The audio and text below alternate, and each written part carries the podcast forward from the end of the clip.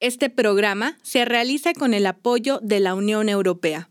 El contenido de este programa es responsabilidad exclusiva del Centro de Derechos Humanos de las Mujeres AC y no refleja la posición de la Unión Europea.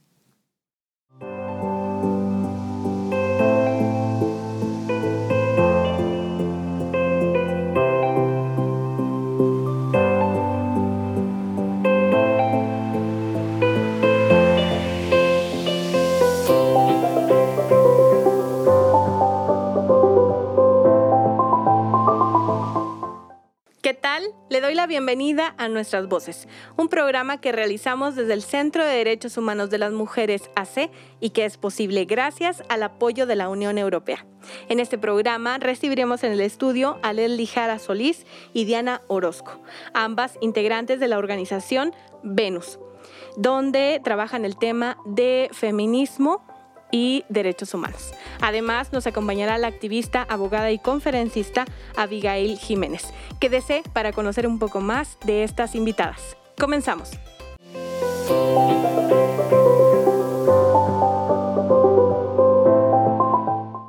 Damos comienzo a las entrevistas del día de hoy y ya nos acompañan en el estudio Leslie Jara Solís y Diana Orozco.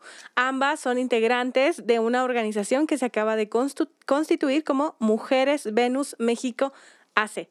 Bienvenida Diana, bienvenida Leslie, ¿cómo están? Muchas gracias Marce, muy bien. Muy bien, gracias. por la invitación. Gracias por el espacio. Me da mucho gusto tenerlas aquí, pues primero que nada felicidades porque acaban de, constituirse como una organización de la sociedad civil y bueno, pues eh, quiero que, que nos platiquen qué es Venus y cómo nació. Bueno, pues Venus es un grupo, es un colectivo feminista que hace días, pues con mucho orgullo de lo platicamos, que ya nos constituimos como asociación civil. Y Venus nace en la Facultad de Derecho, nace a raíz de una idea que surge entre una compañera que también es parte de, la asociación, que se llama Dania Chávez. Eh, estábamos viendo la situación del crecimiento de violencia y machismo dentro de la facultad, alcanzando niveles increíbles para la época y el tiempo en el que estamos, ¿no? Entonces nosotros vimos la necesidad tan grande que había dentro de las estudiantes y no solo en la facultad, sino también fuera de nuestra sociedad todo lo que estábamos pasando. Entonces a nosotras se nos ocurre comenzar con Venus eh, haciendo terapia, pues sí, terapia psicológica en grupo. Porque no sé si se acuerdan que hubo una actividad muy mencionada que hizo otro colectivo feminista dentro de la facultad muy padre, que era un tendedero. Entonces, todas ponían ahí sus denuncias y, por ejemplo, yo fui víctima de un, sí, pues de violencia sexual. Entonces, yo recuerdo que todas ponían ahí sus experiencias. Y como pues yo también tuve una experiencia en ese aspecto, para mí fue muy difícil porque yo sé que estábamos abriéndonos heridas en ciertos aspectos, en cierta forma, al poner nuestro, pues sí, nuestro suceso, lo que vivimos, ¿no? Entonces yo me acerco y les pregunto que qué sigue, o sea, ya abriste una herida, ya estás haciendo que ellas platiquen lo que sienten, ¿qué sigue? O sea, ¿cómo las vamos a ayudar después de, de esta mini revictimización? Entonces, pues ellas sí tenían ahí un, plan, pero yo opté por hablar con la psicóloga de la, de la facultad y les dije que pues a mí me había funcionado la terapia y la terapia en grupo creo que es algo muy bonito.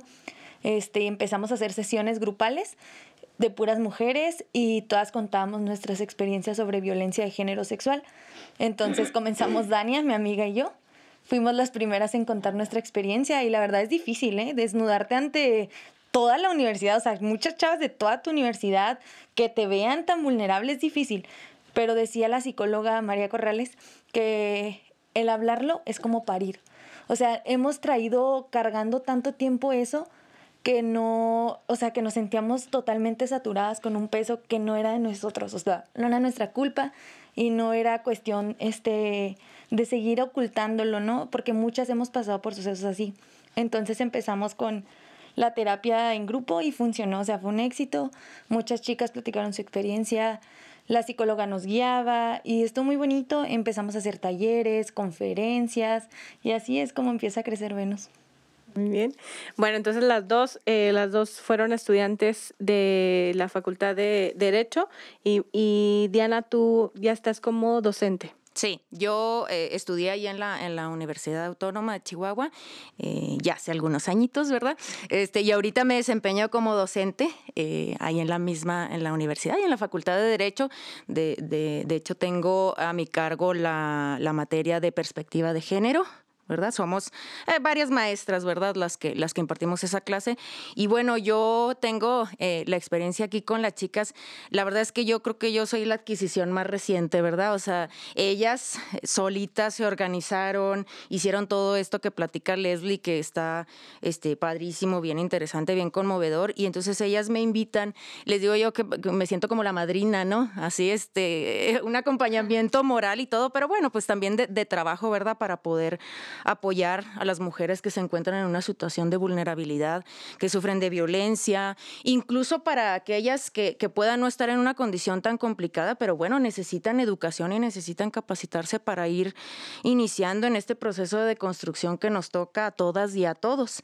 Y entonces, pues bueno, eh, este, este grupo, eh, conformado sobre todo por eh, chicas muy, muy jóvenes, a mí me da mucho orgullo verlas porque las veo tan, tan, tan, tan así, tan tiernitas y digo yo, qué esperanzas, ¿verdad? De que en mis tiempos o yo a su edad tuviera ese nivel de deconstrucción, pues claro que no. Entonces sí es muy motivador ver a las nuevas generaciones cómo vienen cambiadas y que nos ayuden a cambiar a los que estamos poquito más grandecitos, ¿verdad? Y de ahí en, en, en delante, ¿verdad? Que podamos irnos transformando. Este, yo creo que la gente envejece cuando deja de aprender.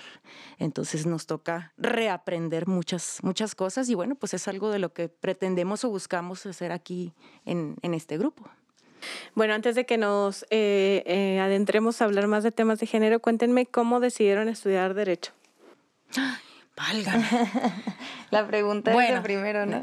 Yo, yo contesto, eh, la verdad es que fue una decisión ni siquiera como que muy pensada desde mucho tiempo antes. Yo, yo quería ser hasta ingeniera. Este, ya al final estaba yo en el bachilleres, en el bachilleres 1, y me acuerdo que me decía, no, pues es que a ti te gusta mucho alegar y pelear y discutir y argumentar y demás, a ti te quedaría derecho. Y como que fue de repente un chispazo y dije, pues sí es cierto. O sea, como que mi personalidad dice que la carrera lo escoge a uno, ¿no? Entonces yo dije, bueno, va, me voy a, me voy a aventar. Eh, yo todavía estudié en plan anual. Este, entonces, pues era otro sistema muy distinto, ¿verdad? Y, y la verdad es que veía yo ciertas figuras, sobre todo mujeres. eh, digo, me gusta mencionar eso, ¿verdad? Hubo, hubo algunas mujeres a las que yo admiraba muchísimo y que casualmente pues eran abogadas. Entonces yo dije, yo quiero tener algo que ellas tienen. Y seguramente que la profesión se los está dando.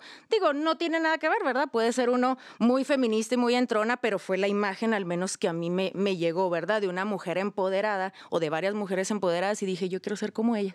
Y por eso estudié la carrera y la verdad es que no, no me arrepiento en lo absoluto, me gusta mucho. Yo estudié Derecho también. Creo que desde el bachi, yo no sabía tampoco que iba a estudiar. Yo supe tres días antes de sacar ficha porque ya tenía la presión de que tienes que sacar una ficha en algo.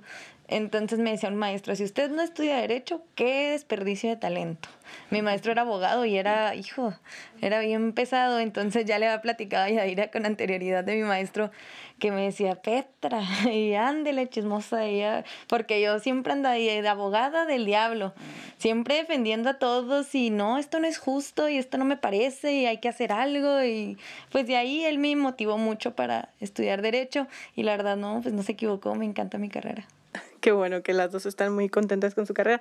Y se los pregunto porque siento que es reflejo mucho de su personalidad, ¿no? Entonces, que ustedes estén frente a una organización, bueno, pues tiene todo que ver con lo que a ustedes les apasiona, que es la defensa. Y pues, ¿cuál es el objetivo principal de, de esta organización?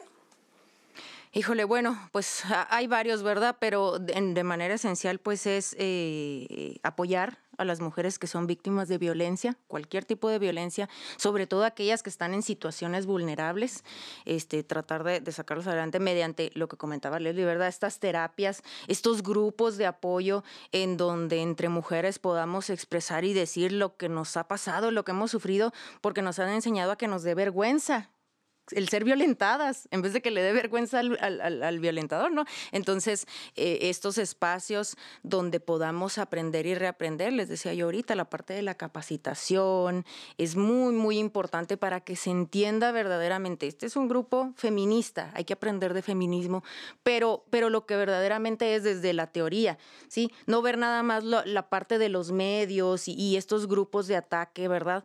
Este, yo creo que para criticar algo hay que conocerlo y yo estoy segura que las personas, mujeres y hombres que conozcan realmente lo que es el feminismo, se van a unir a él, porque es algo bueno, es algo que va a transformar a la sociedad. Y bueno, pues queremos poner el granito de arena, ¿verdad? Aquí en la ciudad, este, y empezar junto con las demás organizaciones hermanas que, que, están aquí en, en, el municipio o en el estado, y bueno, pues ir impulsando todo esto. ¿Y cómo fue el proceso para que ustedes eh, obtuvieran el, para que se constituyeran como organización?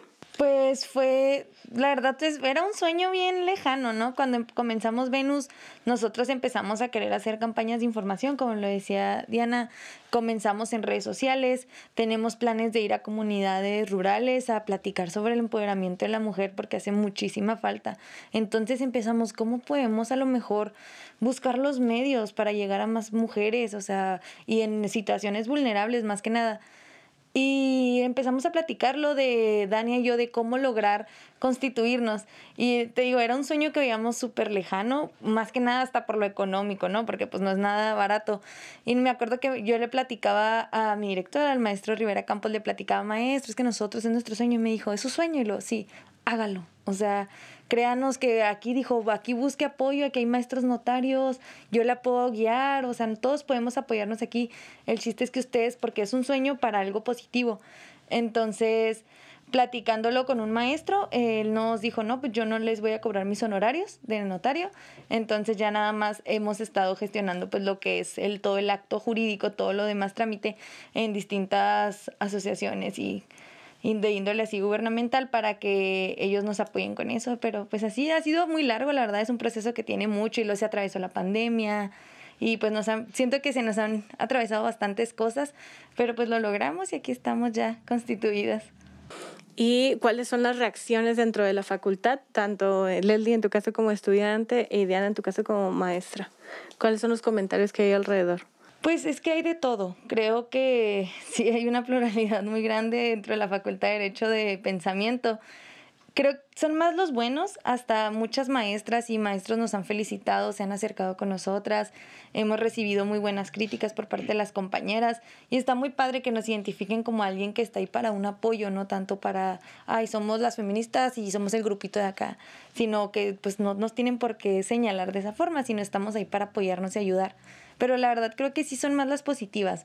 Obviamente como todo hay críticas y no, de seguro lo hacen por algo o ni siquiera quieren ayudar y es que las feminazis y no faltan, la verdad no falta quien dice que es que esta facultad es de hombres, o sea, porque quieren a fuerzas meter como el género y me ha pasado muchas veces de maestros y de compañeros, ¿eh? o sea, chavos de mi edad que todavía siguen empezando así, entonces pues sí, ha sido muy variado. No, en mi caso, eh, la verdad es que no he tenido mucha oportunidad de, platicarlo con, con los docentes porque pues estamos todavía en, virtual, ¿verdad? Pero ya en agosto que regresemos, bueno, pues ya, ya será otra cosa. La verdad es que eh, dentro de la misma facultad yo tengo una eh, expectativa eh, pues muy buena, ¿verdad? Del recibimiento de todos estos temas.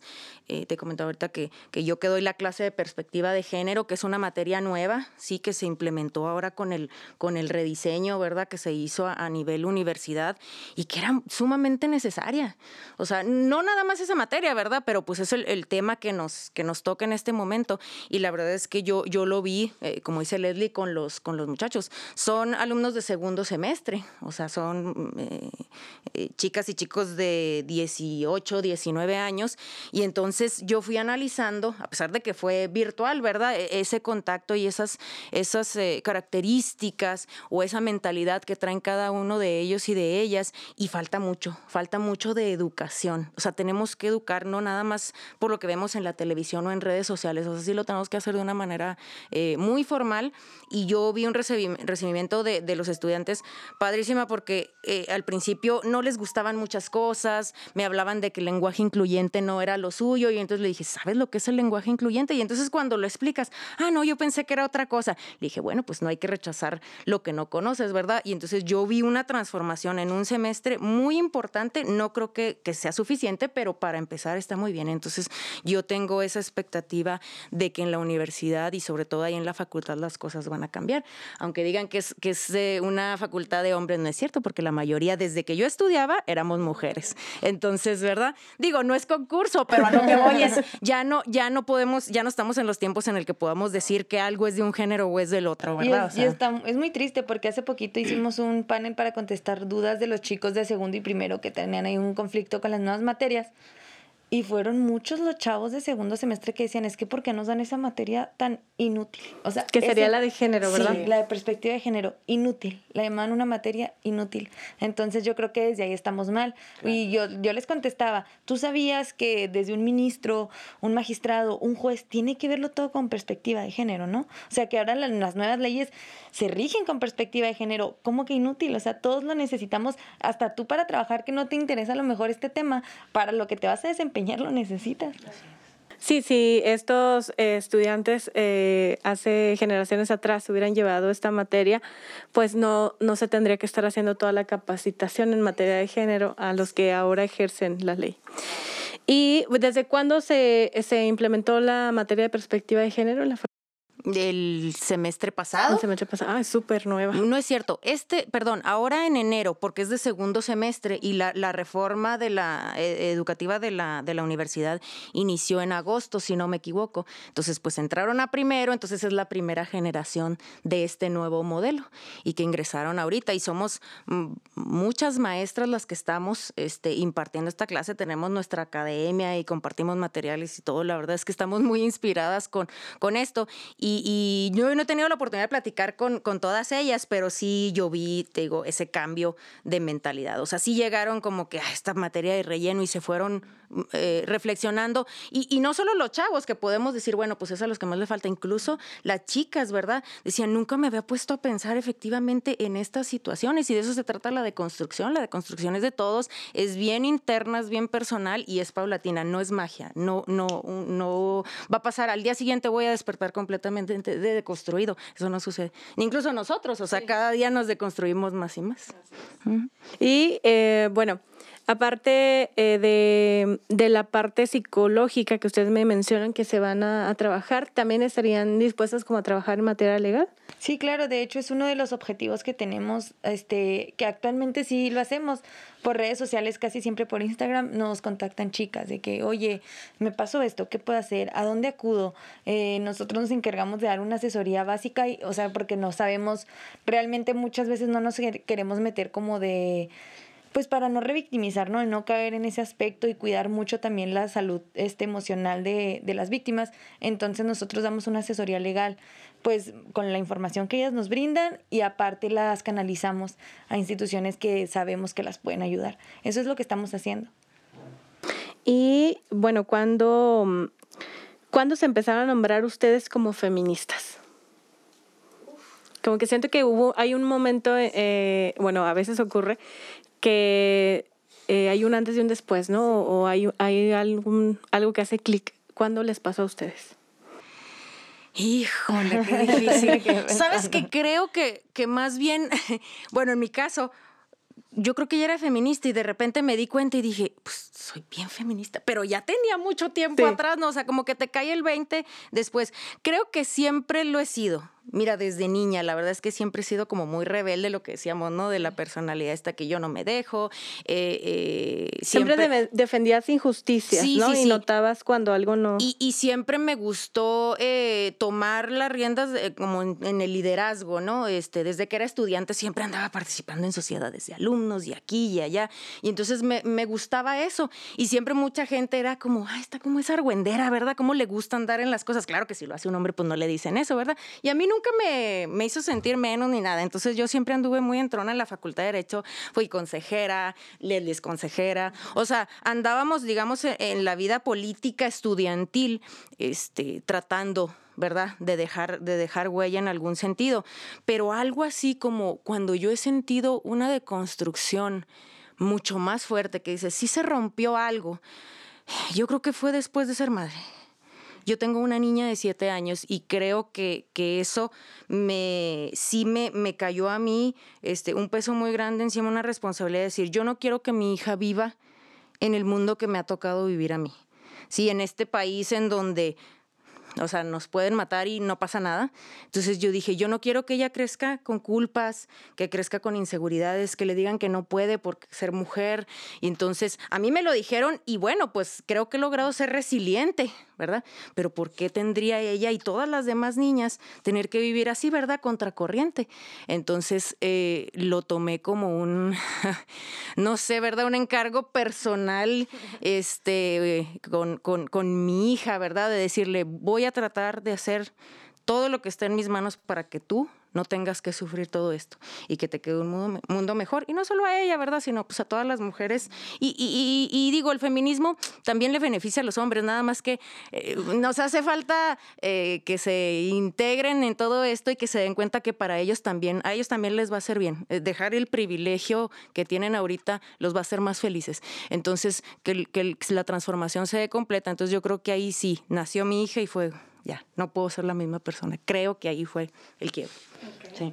Y conmigo fue, fue bien difícil porque era decir ser feminista era como... Es malo. Suicidio social, ¿no? Como dicen ahora, todos te señalaban, todos decían, ay, no, ahí va la feminista, mira, esa es la feminista. Hace 100 años, 100 años era la sufragista. Y, ahora la, feminista. Claro. Entonces, para yo decía, no, yo no soy feminista y mis amigos, no, ni seas. Y como casi siempre me he juntado con más hombres, pues todos de que no, eh, las feministas están pelonas, se pintan los pelos de las axilas, este, no usan brasier y así yo, ah, ok, eso, es malo. Realmente, pues, de entrada. Yo lo pensaba mucho hasta que pues nace Venus, o sea, yo siempre he sido igual, o sea, yo siempre he sido defensora, abogada del diablo, como decía ahorita, siempre he defendido a todo mundo, siempre he estado en contra de las causas este, injustas, siempre he defendido causas sociales desde chiquita. Mi mamá fue mamá soltera, entonces ella siempre me enseñó de que te tengo a ti, tú a mí, tenemos que echarle ganas solas. Entonces ella me hizo muy independiente y yo a los 10 años ya te andaba en camión sola por toda la ciudad porque ella no podía moverme y era pues bien difícil. Aprendí, crecí muy chiquita, sí, pero yo siento que eso me hizo como buscar siempre que todas seamos así independientes y que todas dependamos nada más de nosotras mismas. Porque la verdad, pues a ver a mi mamá que ella quitaba el gas, y ella lo ponía y que si el carro se descomponía ella y verla cocinar y verla también echar mecánica para mí fue algo bien padre que a mí no me cierra y que yo no creo que las mujeres tengamos un rol. Entonces yo desde ahí empecé a decir como que, mm, pues pienso esto y mi mamá piensa esto. Entonces en la facultad me dice una amiga, ¿Estás en contra de esto? Sí. ¿Estás en contra de esto? Sí. Entonces eres feminista, Leslie. Ella me abrió mucho los ojos y fue difícil, o sea, porque a mí me daba como ese miedo, ¿no? De la reacción social. El feminismo apenas estaba entrando otra vez como que en ese auge que ha venido agarrando en los últimos tres años. Y fue difícil, te digo, fue muy difícil para mí como aceptarlo. Pero cuando lo analicé, lo acepté, perdí muchas amistades, este, muchas puertas se me cerraron eh, no sé, cambié mucho, decía la maestra María Elena. El feminismo son los lentes que te pones y jamás vuelves a ver las cosas igual. Las gafas violetas. Sí, de ella dice, te, te quita todo, o sea, todo el panorama lo empiezas a ver diferente y qué bueno. La verdad, yo ahorita yo doy gracias por haber perdido todas esas amistades, yo ya no me quedo, pues es que ya no soy esa calladita, ¿no? De que, ay, usted calladita, mija, mejor. O sea, yo ya me defiendo, defiendo a mis compañeras, defiendo nuestras ideas, nuestra ideología, nuestros derechos, más que nada. Y te digo, fue como ese proceso cuando empezó, queremos empezar Venus, que yo digo, no, pues es que sí soy feminista y lo acepto y lo abrazo y abrazo el feminismo y quiero crecer con él y ya no me importa el señalamiento que puedan hacerme. Muy bien. Y bueno, eh, ¿cuántas personas están integrando actualmente Venus? Ay, ahorita somos alrededor como colectivo ya total, como unas 25 personas aproximadamente. Son 25 mujeres. Hemos estado un poquito este, bajitas ahorita en reuniones, así como colectivo por, la, por cuestiones de la pandemia. Eh, hacemos de repente reuniones por Zoom y así. Obviamente sí es un poquito más difícil, pero sí somos alrededor ahorita de 25 personas dentro del colectivo. Muy bien. Bueno, pues finalmente están haciendo, eh, bueno, el feminismo es un movimiento político, algo que ustedes ya hacían, solo que, bueno, pues ahora con nombre y, constituidas.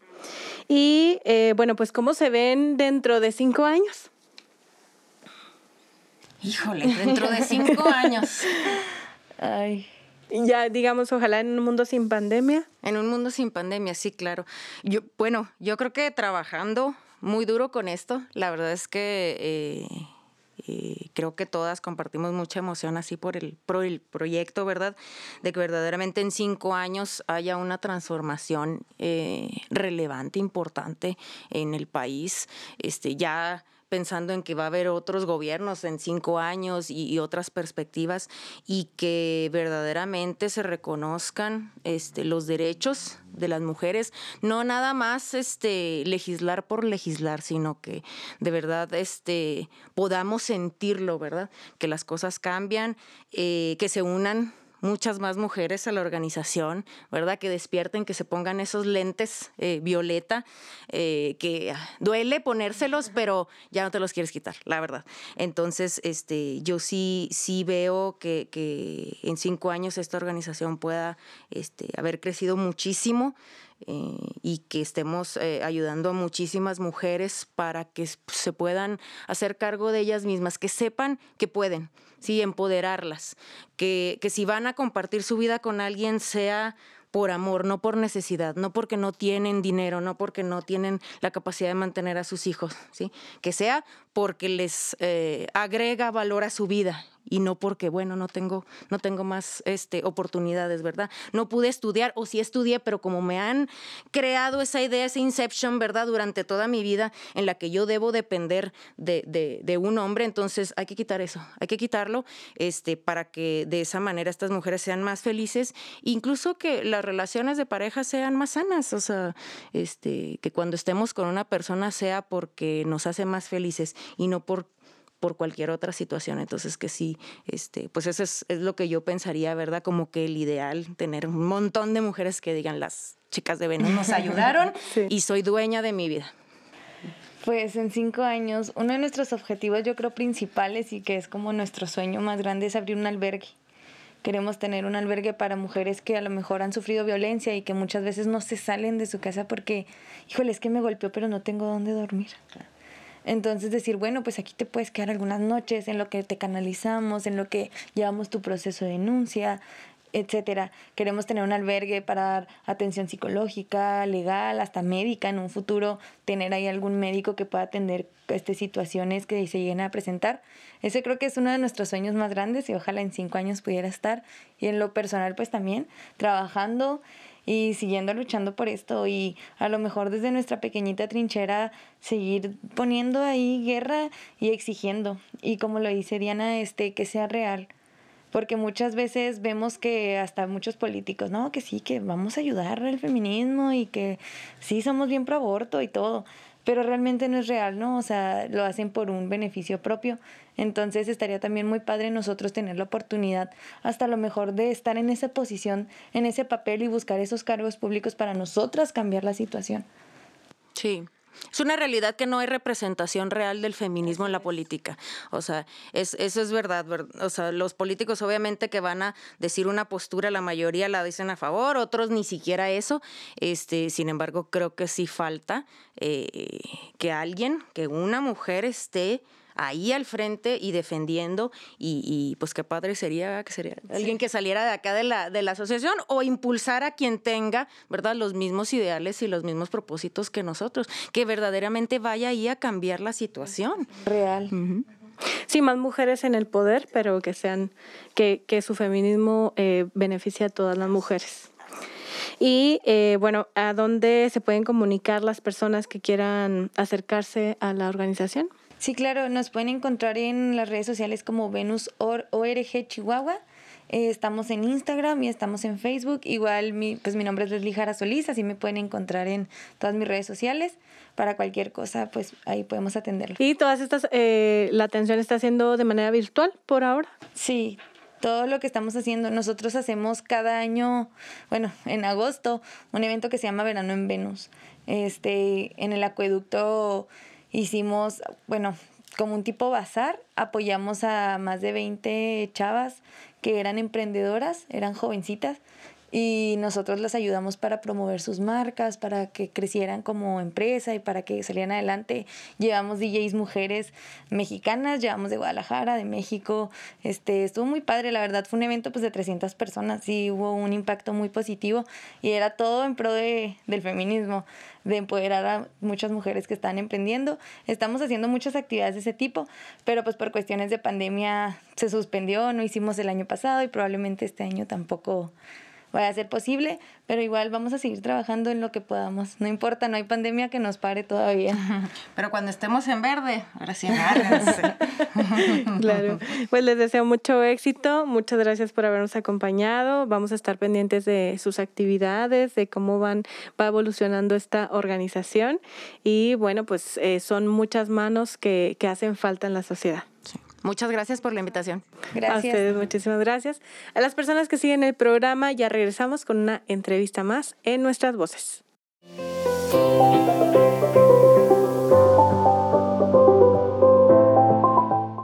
Ya estamos de regreso con una entrevista más para este programa de Nuestras Voces y nos acompaña en el estudio Abigail Jiménez, quien es abogada, activista y conferencista. Bienvenida Abigail, ¿cómo estás? Muy bien, muchas gracias Marcela, muy contenta de estar aquí y muy agradecida por la invitación. Al contrario, pues nos da mucho gusto recibirte y bueno, pues conocer un poquito del trabajo que tú realizas. Y lo primero que me gustaría eh, preguntarte, ya como una mujer eh, abogada feminista, ¿cómo decidiste estudiar eh, esta licenciatura? Ok, mira, yo estaba entre dos carreras, que era Relaciones Internacionales y Derecho porque me gustaba todo el ámbito internacional, la cooperación internacional, el desarrollo. Y me di cuenta que a través del derecho es una herramienta fundamental para producir cambios en la sociedad que van a trasladar generaciones, que va a realmente tener un efecto de toda la vida. Entonces me di cuenta que yo quería utilizar esta herramienta del derecho a favor de la ciudadanía, a favor de la justicia social y del cambio, y que por otro lado podía utilizar el contexto internacional para poder producir estos cambios pues en, en más territorio. Entonces decidí estudiar derecho y ahorita mi objetivo pues es, es, especializarme en derecho internacional. Entonces logré de alguna manera combinar estos dos aspectos que me encantan para poder lograr ese mismo objetivo que es el cambio social. Y actualmente, ¿en dónde desempeña su trabajo? ¿De manera independiente? ¿En algún, alguna organización? Ahorita realizo activismo en varias organizaciones. Soy miembro cofundador de la Red Mexicana para el Servicio Público, que es una asociación civil que busca promover que los jóvenes participen en el servicio público y bueno, que el servicio público pueda innovar y realmente servir para el objetivo que es, para la sociedad, para la mejora y pues para que todas las personas puedan tener participación. Participo también como embajador estatal en la Red Mundial de Jóvenes Políticos, donde realizamos actividades pues, de activismo político, de participación, de empoderamiento juvenil y también tengo la fortuna de pertenecer a la Iniciativa Americana por la Justicia, que es una colectiva, es una asociación que promueve y defiende, hace activismo en el tema de derechos humanos. Abigail, ¿por qué es importante que las juventudes eh, hagan presencia en, en la política? Claro, es un tema vital. Número uno, porque en México y en Chihuahua el factor joven es muy poderoso. Somos aproximadamente el 37% de la población juvenil en México, entonces tenemos bastante presencia y no podemos permitir que se haga política sin nosotros. Si nosotros no participamos, no vamos a estar representados, porque ¿quién va a saber mejor nuestras necesidades que nosotros como jóvenes? Por eso es importante que participemos para tener representación, para que nuestras necesidades puedan ser escuchadas. Y número dos, porque los jóvenes creo que tenemos otra manera diferente de ver las cosas, con nuevas ideas, eh, activismo diferente, diferentes perspectivas y es necesario que nos involucremos para poder desde nuestra visión empezar a hacer cambios en la política. Creo que nosotros como juventudes somos esa fuerza que va empujando el cambio, somos quien va detrás empujando a que se vaya transformando poquito a poquito y, y creo que es vital que nos involucremos para que cambie la manera en la que están haciendo las cosas, porque de nada va a servir quejarnos si no participamos. Y número tres, porque, bueno, las juventudes tenemos poder, nuestras voces cuentan y tenemos necesidades en específico. Entonces, no somos un grupo pequeñito, no somos nada más dos, tres chicharos, no, necesitamos que pues se nos escuche. Desde tu perspectiva, ¿qué tanta es la representación o participación de las mujeres jóvenes dentro de la política? Híjole, es un tema bien importante y por un lado, me enorgullece y me pongo muy feliz de contarte que creo que ha crecido muchísimo la participación de las mujeres. Eh, sin embargo, entre más se avanza en los puestos de decisión pública, menos mujeres hay. Y creo que aunque hay participación, siguen habiendo muchos techos de cristal que tenemos que superar. Siguen habiendo. Y luego hay otro concepto que es los pisos pegajosos, que no es nada más los obstáculos que tenemos que atravesar como mujeres para llegar a puestos de posición, a puestos de decisión eh, imprescindibles, clave, sino también estos, eh, estos espacios, estos contextos que impiden que la mujer despegue.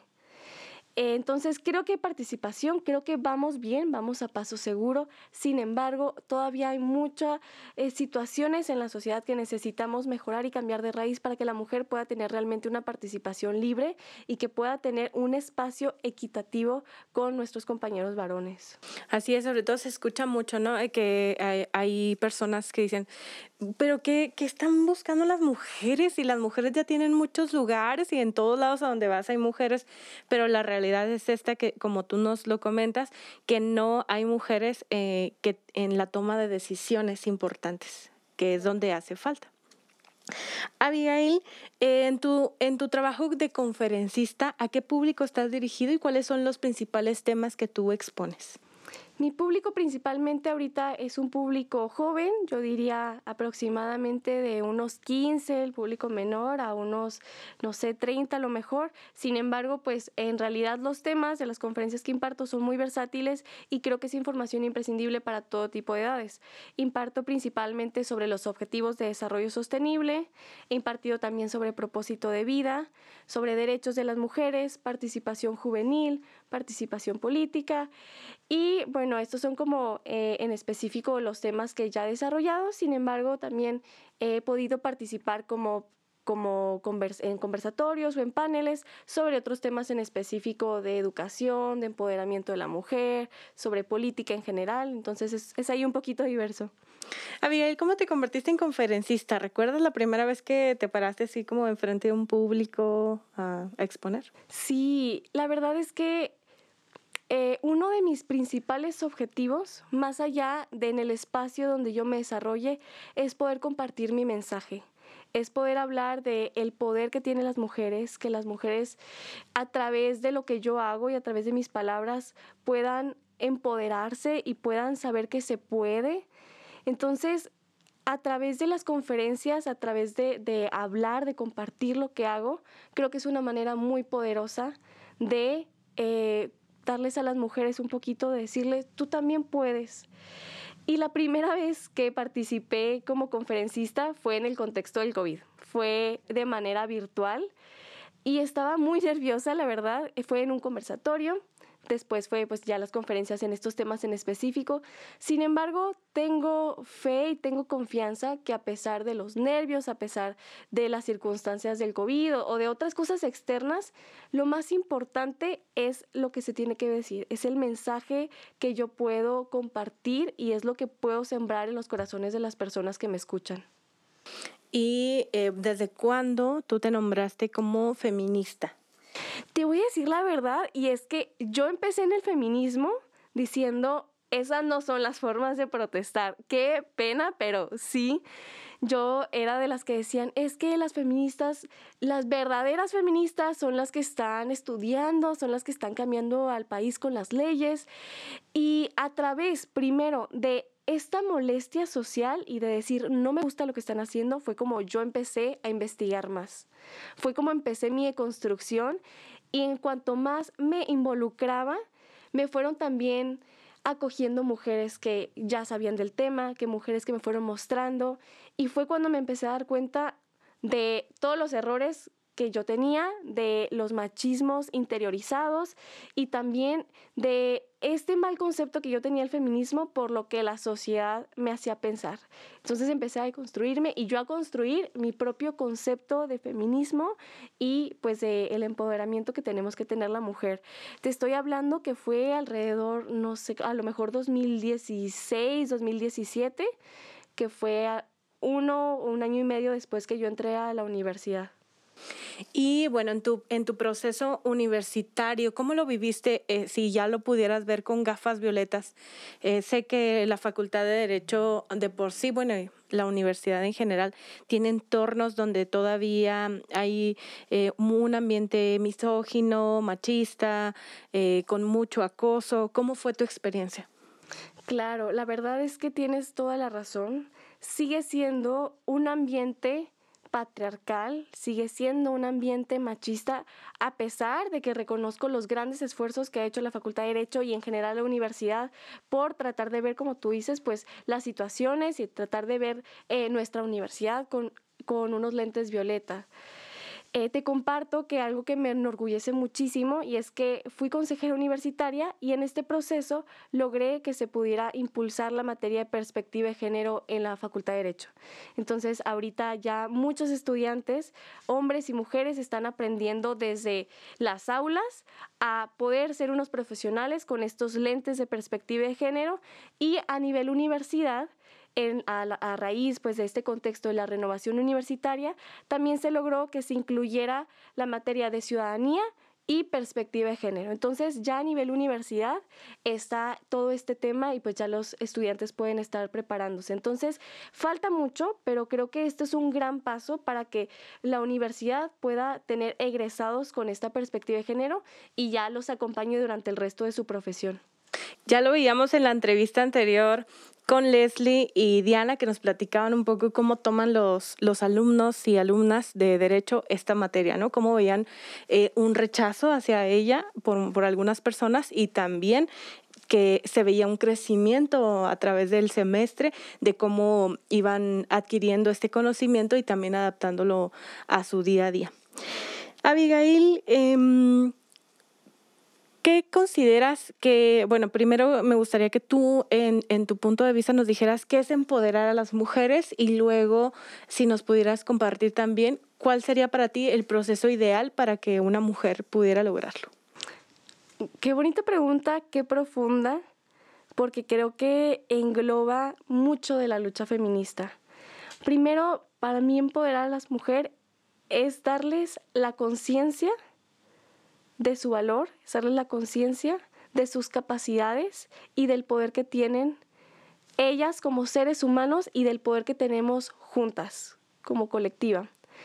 Y la segunda pregunta era, ¿Cómo, ¿cómo pueden llegar a hacerlo? ¿Cómo podemos llegar a empoderar a la mujer? Creo que el primer paso creo que sería construirnos, porque digamos que de fábrica ya traemos muchas conductas aprendidas que lastiman nuestra identidad como mujeres, que lastiman el crecimiento que podemos tener juntas, feministas como, como colectiva, como un poder social. Y creo que sería ese, de construirnos y que las mujeres decidan tomar ese paso de acción. Creo que a veces el, el empoderarte o el decidir hacer activismo es un paso al vacío es saltar a lo mejor con los ojos cerrados, no saber dónde vas a caer, pero tener, tener la confianza de que vas a encontrar personas en el camino que te acompañen. Y dos, que tu lucha cuenta y que a lo mejor si no estás viendo un cambio en este momento, con que una mujer te haya escuchado y haya cambiado y se haya dado, dado cuenta del poder que tiene gracias a ti, creo que ya vale totalmente la pena. Y con respecto al tema de los objetivos de desarrollo sostenible que mencionabas ahorita, es, parte de una de tus conferencias. Eh, ¿Cómo está la perspectiva de género? ¿Qué se dice con respecto a las mujeres? Dentro de los objetivos de desarrollo sostenible. Bueno, mira, eh, pues primero los objetivos vienen de los objetivos de desarrollo del milenio. Entonces, en los objetivos de desarrollo del milenio no estaba como tal así el tema de empoderamiento juvenil. Hablaban más bien, por ejemplo, de salud materna o de mujeres en lactancia. Entonces se cambió ya en el 2012 que se hizo toda esta agenda, en el 2015 que empezó, que arrancó totalmente. Y dentro de esto hay varios medidores e indicadores en específico, donde no es hablar de la equidad de género de una forma a lo mejor muy utópica o muy fantasiosa. Lo, algo que me parece muy importante y que realmente es lo que le da el poder a esta agenda es los indicadores y las formas en los que entrelaza la sociedad civil, las empresas y el gobierno y nos reparte corresponsabilidad a todos. Entonces, dentro de esto nos habla que la equidad de género se puede construir desde todos los espacios. La importancia de no solo dejarle al gobierno esta responsabilidad, no solo a las empresas, sino todos desde lo que hacemos, desde nuestras trincheras, estar aportando a que se construyan ambientes mucho más equitativos y con igualdad de oportunidades para todos y todas. Y Abigail, hay muchas mujeres eh, que de la ciudadanía en general que no están siendo eh, activistas por algún motivo eh, ¿Cuál sería la forma de que estas mujeres que a lo mejor no tienen tanto tiempo para estar en movimientos o reunirse con otras mujeres, podrían también hacer un, un tipo de activismo? Claro, Mira, creo que el activismo es una palabra muy amplia y muy diversa y ahí cabemos todas y todos los que queremos hacer un cambio. Tú puedes hacer activismo desde tu casa, puedes hacer activismo digital, puedes prepararte en cursos gratuitos, en talleres y después compartirlo. No necesitas una plataforma con miles de seguidores, no necesitas dirigir una organización internacional, lo único que necesitas es voluntad para compartir, para hacer un cambio y pues para empoderar a otras. Lo que les diría a esas mujeres que quieren hacer activismo desde sus posibilidades, lo único que tienen que hacer es hacerlo. Es a lo mejor enlistar tres o cuatro cosas que ellas pueden hacer desde donde están, a lo mejor sin inversión, sin muchas personas. ¿Qué es lo que puedes hacer tú donde estás? Hay una frase que, que me gusta mucho y es haz lo que puedas con lo que tengas donde estés. Y creo que desde ahí debe empezar el activismo, haciendo lo que podemos con lo que tenemos con el único fin, pues de lograr un cambio en la sociedad. Entonces creo que todas y todos podemos ser activistas, empezando con pequeños pasitos.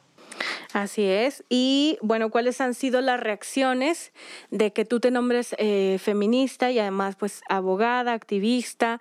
Eh, ¿Cuáles han sido las reacciones a lo mejor de tu ciclo, de tu de tu núcleo familiar y de amigos? pues mi familia apoya, eh, mi, mamá también, en mi familia ha habido mi hermana, mi papá, ha habido mucha deconstrucción, entonces creo que, que hemos logrado dar pasitos pequeños. Eh, igual pues eh, con mis papás a lo mejor es un poquito más difícil por la brecha generacional, sin embargo creo que han puesto su parte por aprender, por deconstruirse. Y con mis amigos la verdad creo que, que están orgullosos de lo que he hecho, sin embargo creo que al principio sí fue difícil para ellos eh, entender lo que yo estaba haciendo, entender que a lo mejor no podía tener tanto tiempo libre, no podía salir y, y bueno, no son sacrificios porque lo haces de corazón, sin embargo sí es mucho de poner los pies en la tierra y sobre todo tener muy claro tus prioridades. Y bueno, ¿en qué momento, eh, si nos pudieras platicar un poco, o ¿Qué te hizo eh, buscar la defensa de los derechos humanos, ¿no? O, acercarte a, este activismo. Cuando yo me di cuenta de qué es lo que quería hacer, y se lo platiqué de hecho a, Yadira en alguna entrevista, y es que fueron en varios momentos. uno de ellos fue cuando estaba en, en el Parlamento de Cantabria escuchando a diputados eh, en, esta beca que te comparto en el, en el, programa de la Fundación Botín y nos hablaban de cómo su trabajo podía transformar vidas, como a través de, de, lo que hacen los diputados, ya puede tener un efecto pues en la sociedad. Y yo al escucharlo hablar, se me llenaba el corazón. Yo me sentía totalmente identificado con él, yo sentía que yo era la que lo estaba diciendo. Y al sentirlo tan profundamente, yo dije, es que no puedo sentir esto de gratis. O sea, esto, esto viene mucho más profundo de, de, un momento sentimental, esto viene mucho más profundo de a lo mejor eh, algo que quiera hacer superficialmente. Y otro de ellos, pues fue dentro de la facultad, porque al darme cuenta de los ambientes que se vivía, de las necesidades, dije, yo no puedo irme de la facultad, yo no puedo irme de este espacio sin dejar un granito de arena. Y en la facultad se me dio la oportunidad de presentar propuestas, como te comento, esta de, de, la materia nueva perspectiva de género.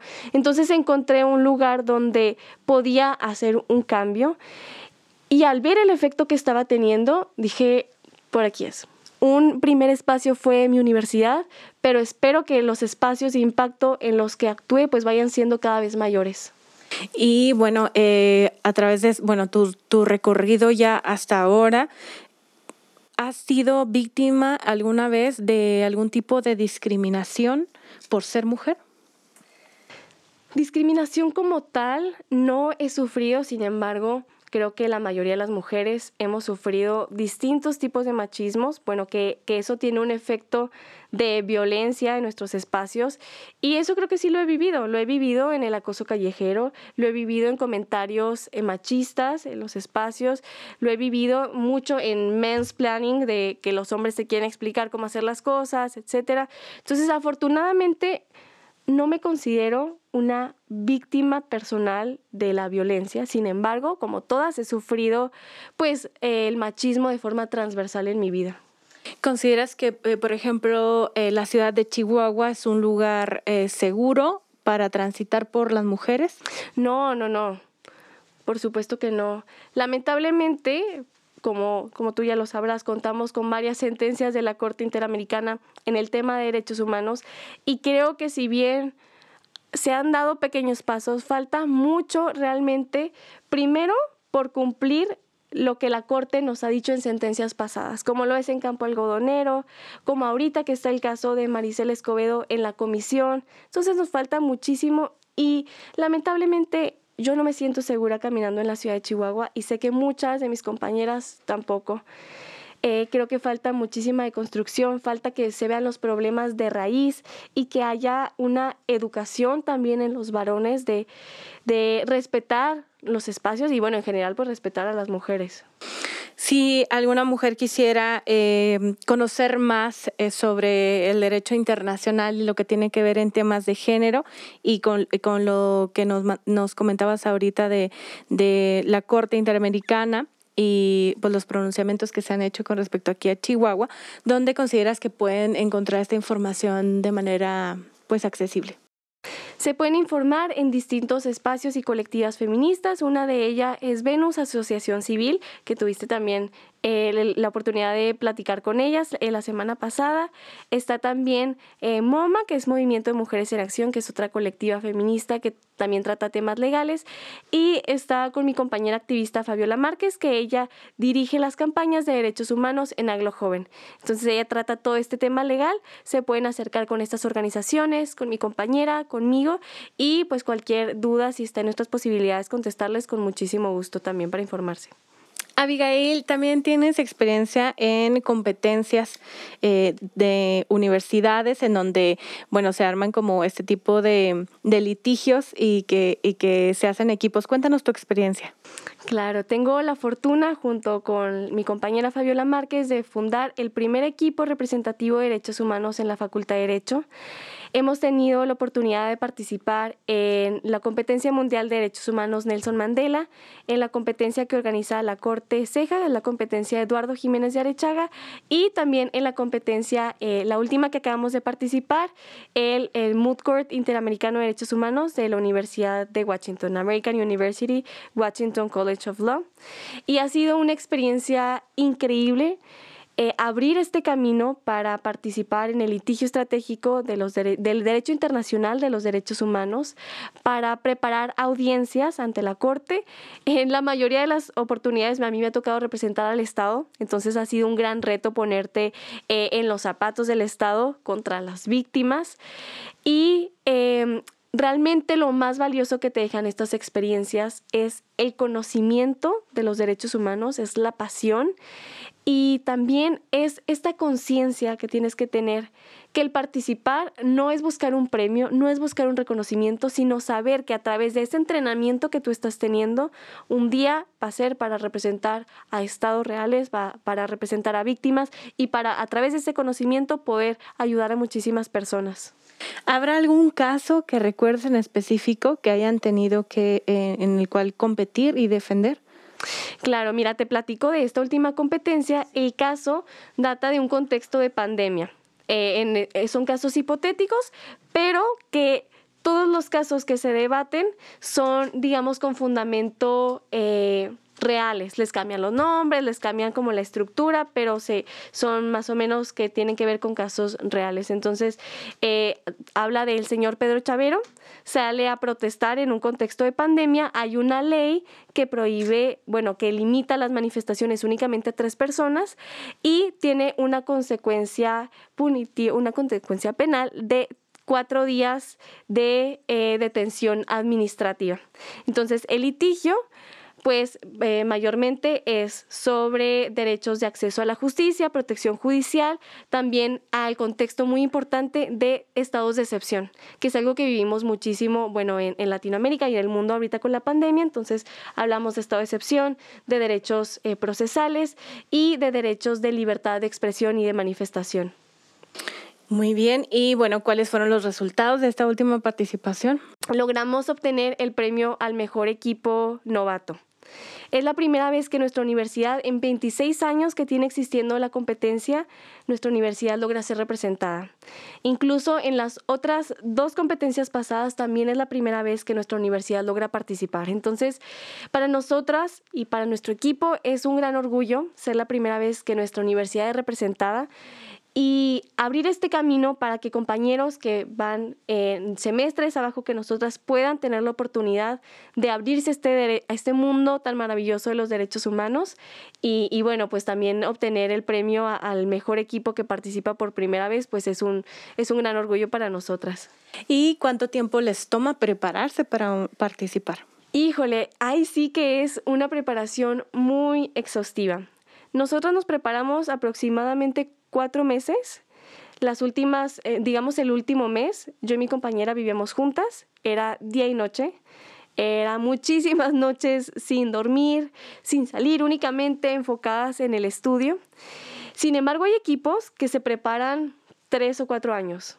Es eh, un ambiente realmente muy competitivo, de alta exigencia y de, de, mucha excelencia, pero también que te reta personalmente muchísimo y académicamente, por supuesto. Ok, bueno, pues Abigail, ¿dónde podemos seguir tu trabajo en las redes sociales? Claro que sí, los invito a que me sigan en mi Instagram. Me gusta mucho hacer contenido, compartir sobre política, sobre feminismo, sobre derecho. Me pueden seguir en abigail.jiménezm y en mi Twitter Jiménez M Abigail, al revés. Muy bien, bueno, aquí están apareciendo en pantalla las redes sociales de Abigail para que conozcamos más de su trabajo. ¿Algo más que te gustaría agregar? Nada más agradecer, me siento muy honrada en estar en este espacio. El Centro de Derechos Humanos es una organización que yo admiro profundamente lo que hacen, su defensa por los derechos humanos y para mí es un honor que me hayan invitado sabiendo que, que puedo aportar algo, que tengo algo que decir, pues muchísimas gracias. Al contrario, estamos muy contentas de que hayas eh, estado aquí en el programa de Nuestras Voces y bueno, las puertas quedan abiertas para cuando quieras volver a, a venir a este programa y compartirnos más información. Claro que sí, muchas gracias. A las personas que siguen nuestras voces, ya regresamos para el cierre de esta emisión.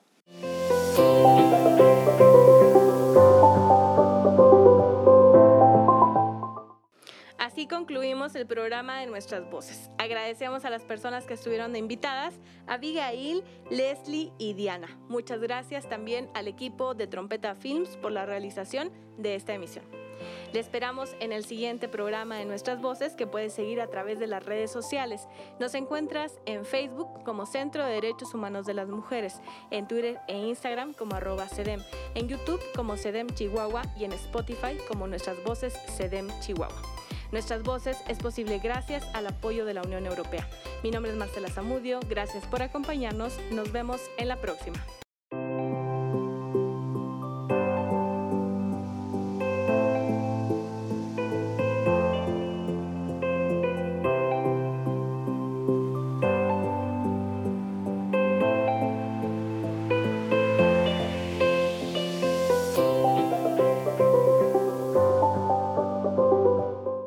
No refleja la posición de la Unión Europea.